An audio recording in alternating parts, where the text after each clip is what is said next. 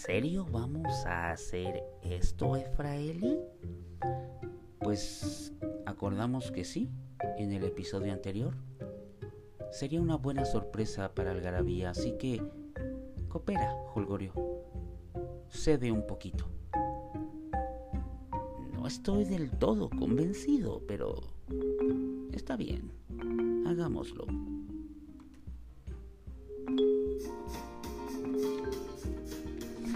Listo, ya puse la pista. ¿Están ustedes preparados?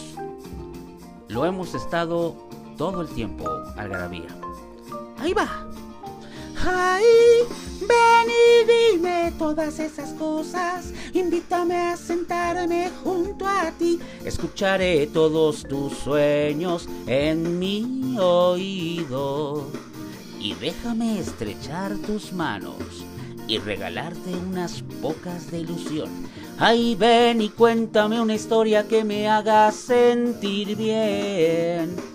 Yo te escucharé con todo el silencio del planeta y miraré tus ojos como si fueran los últimos de este país. Me siento suficiente ridículo. Ay, aflójate, Holgorio. Eso no va a suceder. Ay, déjame ver cómo es que floreces. Con cinco pétalos te absorberé. Cinco sentidos que te roban solo un poco de tu ser. Y seis veces para vivirte. Debajo de una misma luna. Y otras nueve pasarán para sentir que nuevas flores nacerán. Y que cada estrella fuese una flor y así regalarte todo un racimo de estrellas. Vamos bastante bien, Holgorio. Ay, estoy bien emocionada. Gracias por seguirme en esta locura. No dejes que amanezca, no dejes que la noche caiga, no dejes que el sol salga solo déjame estar junto a ti. Ja, ja. Ja, ja. Ja, ja.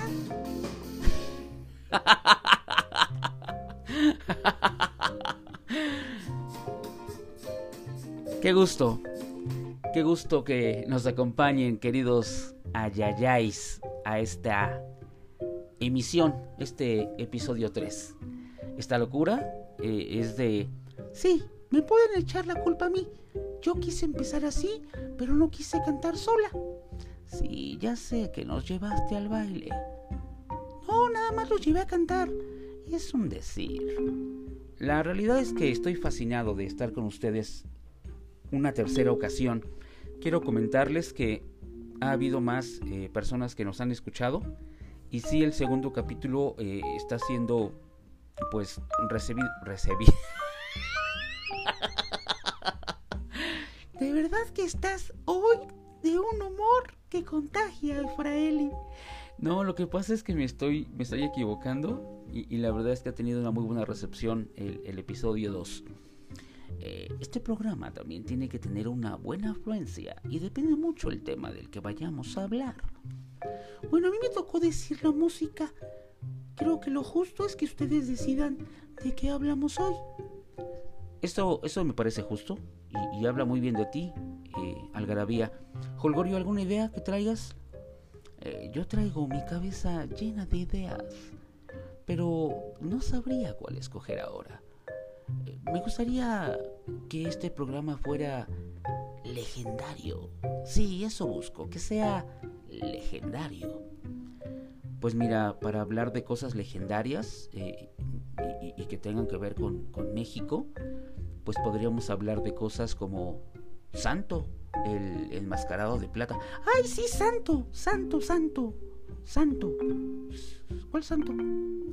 ¿Y por qué te emocionas si no sabes quién es el Santo? El Santo fue un, un luchador que brincó de manera formidable a la fama al, realizar muchas películas mexicanas que hoy, hoy se consideran de culto, sobre todo en el oriente. Sí, es eh, increíble notar cómo cada uno de los países dentro de su cultura y su folclore pop tienen a un personaje. Digamos, eh, en Gran Bretaña está James Bond. En Estados Unidos podríamos hablar de Ethan Hawke en, en la saga Misión Imposible. Ah, ya sé. Aquí en México es Santo, el enmascarado de plata. Él luchó, luchó contra vampiras, luchó contra hombres lobo, luchó contra el doctor malo, luchó y además tenía una maquinita muy cagada que más decía Sí, y también fue legendario y épico cuando este hizo una una no sé si una o varias películas, eh, ¿tú sabes Holgorio? Eh, no lo tengo como dato claro, pero si te refieres a cuando se escuchó el Santo llamando a Blue Demon. Santo llamando a Blue Demon. Exacto. Ese fue un momento realmente épico. Pero yo creo que deberíamos dedicar a la lucha libre mexicana un, un, episodio. Pero hoy que estamos tocando el tema de, de leyendas, ¿qué les parece si hablamos de las leyendas de uno de los lugares más significativos de la Ciudad de México? Ah, sí, el centro histórico es la parte más antigua de la Ciudad de México. Concentra algunos de los tesoros culturales más preciados de la nación, así como verdaderas joyas arquitectónicas. Si vamos a hablar de leyendas del centro, eh, yo me acuerdo de una que aprendí hace mucho tiempo y la quiero nombrar como si fuera una leyenda muy misteriosa. Adelante, Holgorio. Sí, a ver, ¿cómo la llamarías tú? Yo la llamaría la calle de la Manchincuepa. Si bien existen rutas específicas, la realidad es que hacia donde quiera que camines, hallarás historias. Un ejemplo es La Conchita, el segundo templo más pequeño de la ciudad y su primera morgue, cuya capacidad era de 20 cuerpos. ¡Ay, Jolgorio, bájale! Ya me dio miedo.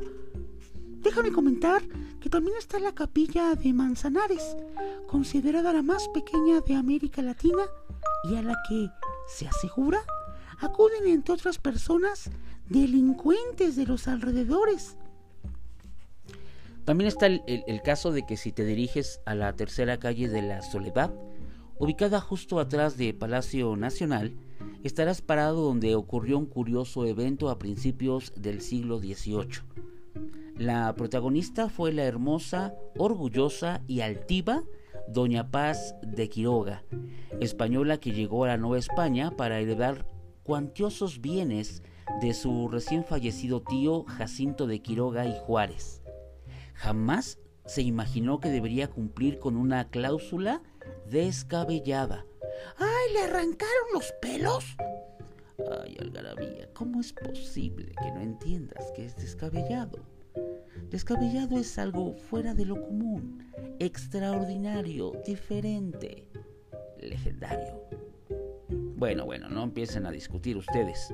Lo que quiero decir que esta cláusula descabellada es que deberían convocar a todos los ciudadanos de ese entonces a la Plaza Mayor, en donde habría un templete, y allí, delante de ellos, ejecutar una manchincuepa. Desde ese día y por largo tiempo, esa vía fue bautizada como la calle de la Manchicuepa ¡Wow! ¡Qué historia! La realidad es que no me imagino cómo pudo dar la manchicuepa si utilizaban unos eh, ornamentos y unos vestidos que incluían crinolina. Entonces debió haber sido... Eh, debió haber sido... Algarabía, déjame acabar. Es que la verdad, la risa de Algarabía se contagia. Eh, ¿Y a qué viene tanta risa, Algarabía? Es que no me puedo imaginar cómo se dio la manchicuefa. Ha haber sido algo muy gracioso. Sí, de hecho también lo imagino muy gracioso. Si seguimos en el recorrido del centro histórico, podríamos hablar también eh, que llegaríamos a una explanada que le llaman el caballito. Ah, sí, así se conoce coloquialmente la estatua ecuestre de Carlos IV. Exacto, Algarabía, muy bien. Donde antes pasaba la calle de San Andrés. Eh, ahí te enterarías que estuvo el hospital homónimo. En aquel sitio fue embalsamado por segunda vez el cuerpo de Maximiliano de Habsburgo en 1867. Un año después, y enojado por el sermón que pronunció el padre jesuita Mario Cavalieri durante una misa celebrada en honor al difunto en un tono muy agresivo contra el gobierno, Benito Juárez, presidente en turno, sugirió tirar la capilla. Ardió esa misma noche. ¡Ay, no, no! Las capillas, no, la arquitectura, no. No acaben con las cosas que hacen de México un lugar formidable, no, no, no, no. Agravia, guarda compostura. Eso pasó, si escuchaste cuando pasó. Pasó hace mucho tiempo, hace dos siglos. Tranquilízate. No deja la algarabía, siente emoción y yo estoy de acuerdo con ella en que está del nabo, del carajo, del vil orificio rectal, que se acabe con, con la arquitectura que realmente merece mucha atención. Bien, cambiemos de tema porque esto está muy emocional. ¿Qué les parece si hablamos acerca de el primer asesino serial? Ay, vamos a seguir con cosas así gachas, feas. No, Algarabía es parte de la historia. Las leyendas forman parte de la historia. Es más, ¿por qué no la cuentas tú? Es que lo peor es que sí me la sé, pero está bien, lo voy a decir. En la primera calle con alumbrado público de la Ciudad de México vivió el primer asesino serial de la urbe, don Juan Manuel de Solórzano. Estaba casado con doña Mariana de Laguna. Fue un acaudalado habitante de esta zona de la ciudad en el siglo XVII, que hizo un pacto con el diablo a fin de saber quién era el hombre con el que su cónyuge lo engañaba. El diablo le dijo que encontraría al individuo en la calle República de Uruguay a las 23 horas. Así que don Juan salía cada noche y al primer hombre que encontraba le preguntaba la hora. Si el desafortunado le respondía que eran las 23 horas, don Juan le decía, Dichoso aquel que sabe la hora de su muerte. Y lo apuñalaba. Lo hacía más de 32 veces. La gente ya no quería caminar de noche por las calles 20 de noviembre y República de Uruguay. Realmente esto es escalofriante, pero es leyenda. Sí, la verdad es que esto nos puede parar los pelos de punta o nos puede hacer que se nos erice la piel de manera muy, muy significativa. Y hablando de los cabellos del diablo, también podemos hablar de que esos cabellos del diablo se trata de una posesión demoníaca que ameritó la intervención del Tribunal del Santo Oficio, razón por la cual está documentado. Sí, sucedió en el siglo XVII, en el convento de Jesús María. Se trataba de una joven que recurrió a la brujería para bañar a su hermana. ¡Ay, qué horrible es la envidia! No envidien, la envidia, como decía el chavo del ocho, la envidia mata el alma y la envenena. Eh, Algarabía eso lo decía con relación a la venganza, no a la envidia. Bueno, pero de todas maneras, tanto la envidia como, como la venganza son actos muy viles del ser. Entonces, estoy de acuerdo contigo, Algarabía, en ese sentido. Pero hablemos un poquito acerca de esta hermana que envidiaba a su otra hermana porque era dueña de una gran belleza y una cabellera espectacular, quien moriría de tristeza por las calamidades sufridas a raíz de los embrujos. Más tarde la hermana malévola fue asesinada por el mismo diablo, quien usó el cabello que la joven tanto envidió como arma para estrangularla. O al menos eso es lo que la... No, no vamos a hacer un comercial, Gregorio. Ay, sí, perdón, me emocioné demasiado.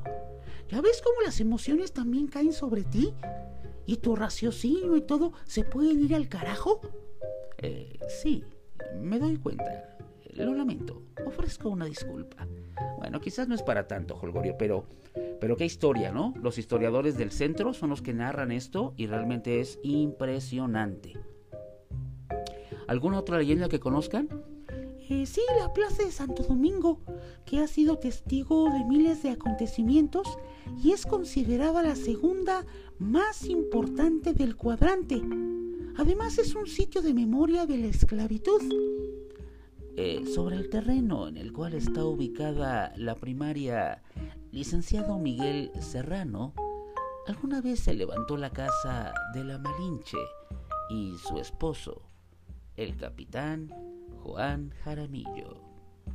Muy cerca se ubica el que fuera hogar de Diego Pedraza, el primer cirujano graduado de la Escuela de Medicina y más adelante el Tribunal del Santo Oficio de la Inquisición, con sus viejos y húmedos calabozos de la cárcel, conocida como la Perpetua, donde se pagaban las ofensas contra la fe católica. Quien entraba ahí no volvía a salir.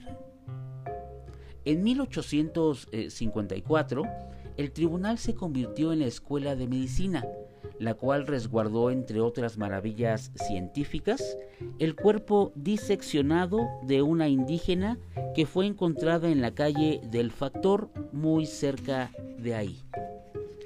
Hoy en día es la sede del Museo de Medicina Mexicana y del Museo de la Inquisición. Acerca de la Inquisición yo tengo un pensamiento muy profundo. Decirlo al aire? Eh, no, pero que chinguen a su... Eh, Algarabía, está bien que estés efusiva y emocionada, pero hay gente que podría sentirse susceptible si tú insultas su fe. Tienes razón. La gente puede creer en lo que quiera, pero que la Santa Inquisición fue una hija de su reche... Oh, que la canción. Eh, tranquilízate, prefiero que seas efusiva de risa que efusiva de coraje. Está bien, voy a relajarme. Haré unos ejercicios de relajación. Y este ejercicio es un mantra que dice... ¡Ah, me vale... Oh, no creo que puedas decir eso. ¡Ah, me vale verdura!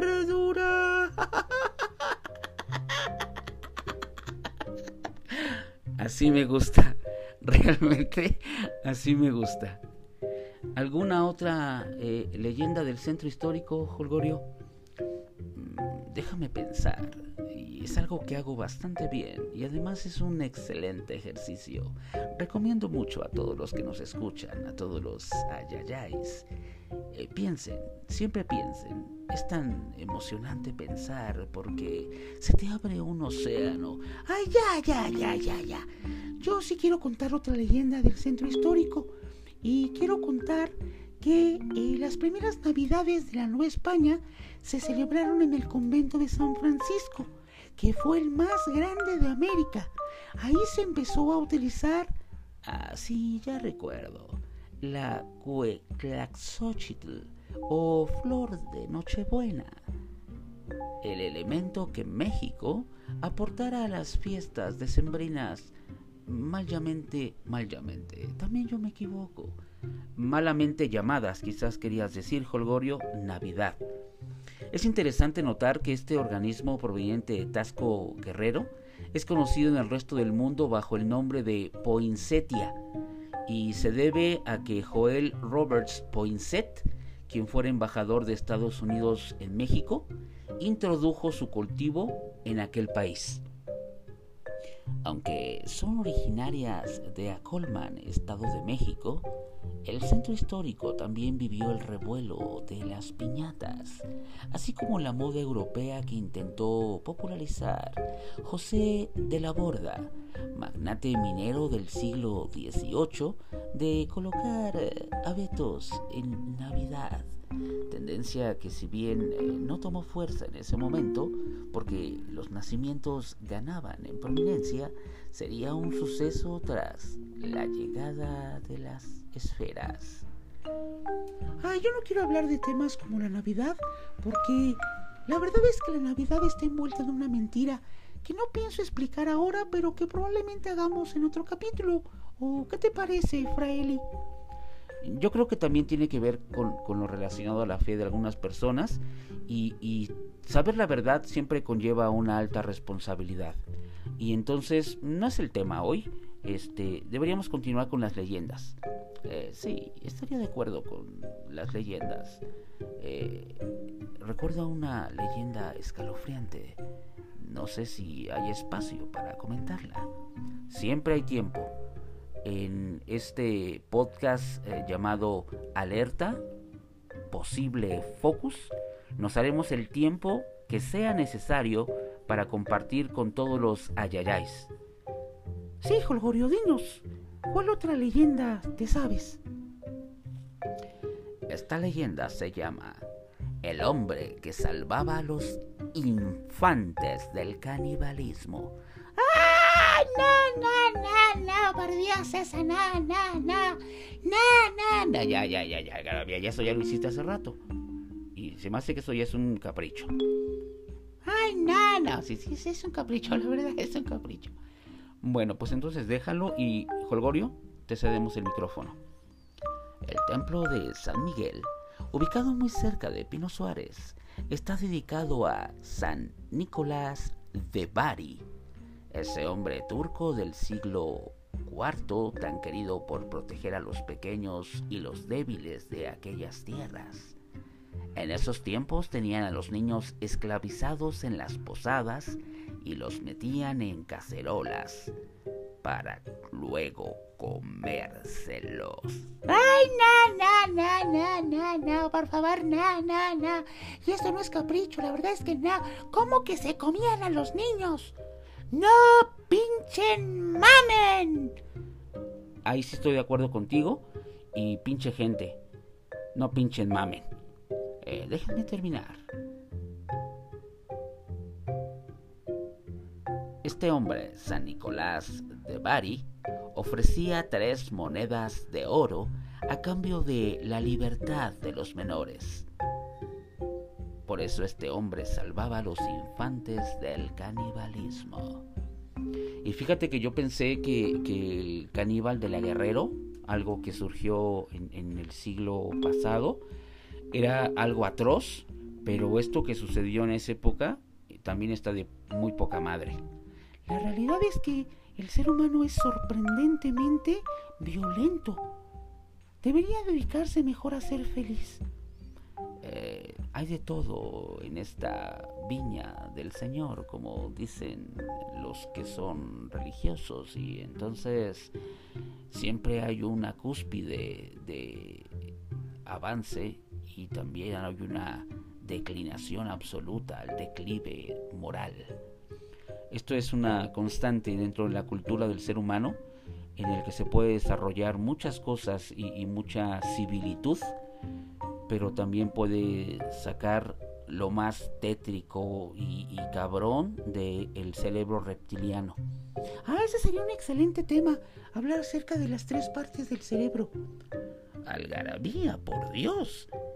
¿De verdad sabes que hay tres cerebros? Ay, Holgorio, no mames, no eres el único con conocimientos. Ya me tienes hasta la madre. Eh, me gustó que te enojaras por eso. Alguna vez platicaremos que todos somos ignorantes. De hecho, lo comentamos en uno de los episodios anteriores. Dijimos que todos somos ignorantes, así que, bueno, no minimices algarabía. También la felicidad puede tener conocimiento de causa. Pues no sé cuánto tiempo haya pasado de, programa, pero eh, creo que valdría mucho la pena decir que cada 11 de diciembre es un día de fiesta para el centro histórico de la Ciudad de México, porque en esa fecha fue cuando se le declaró Patrimonio Cultural de la Humanidad. Así que somos afortunados de vivir aquí. México podrá tener muchas cosas que no nos gusten. Podrá ser un México bárbaro quizás, pero que está lleno de cultura. No hay quien lo pueda negar. Y es algo que nos llena de mucho gozo y mucha satisfacción, porque qué chingón es ser mexicano. La realidad es que en la faz de la tierra, como México, no hay dos. No hay dos. No hay dos. Pues esto ha sido el, el episodio de hoy, dirigido a las leyendas del centro histórico y espero que sea de su agrado y que por favor nos sigan distinguiendo con su presencia y con su escucha y que por favor sigan compartiendo este podcast. Eh, la parte que me corresponde decir es muchas, eh, muchas gracias a todos los ayayáis que nos han escuchado. Recuerden que también estamos en otras plataformas como Spotify, ahí nos pueden también escuchar y pueden seguir eh, esperando contenido interesante en este podcast. El focus al que me quiero dirigir hoy es eh, básicamente a entender la importancia que guarda la historia, porque el pueblo que conoce su historia puede cambiarla. Y el pueblo que desconoce su historia está condenada a repetirla. Así que tú puedes ser el cambio. Tú puedes ser esa diferencia. No esperes que los demás cambien. No te esperes a que cambien los demás para que tú cambies. Existe una pequeña, muy pequeña parte en todo el universo habitado, el cual puedes cambiar. Y ese, ese solamente eres tú. Gracias. Gracias. Gracias. Nos vemos a la siguiente. Esto fue Alerta. Posible Focus.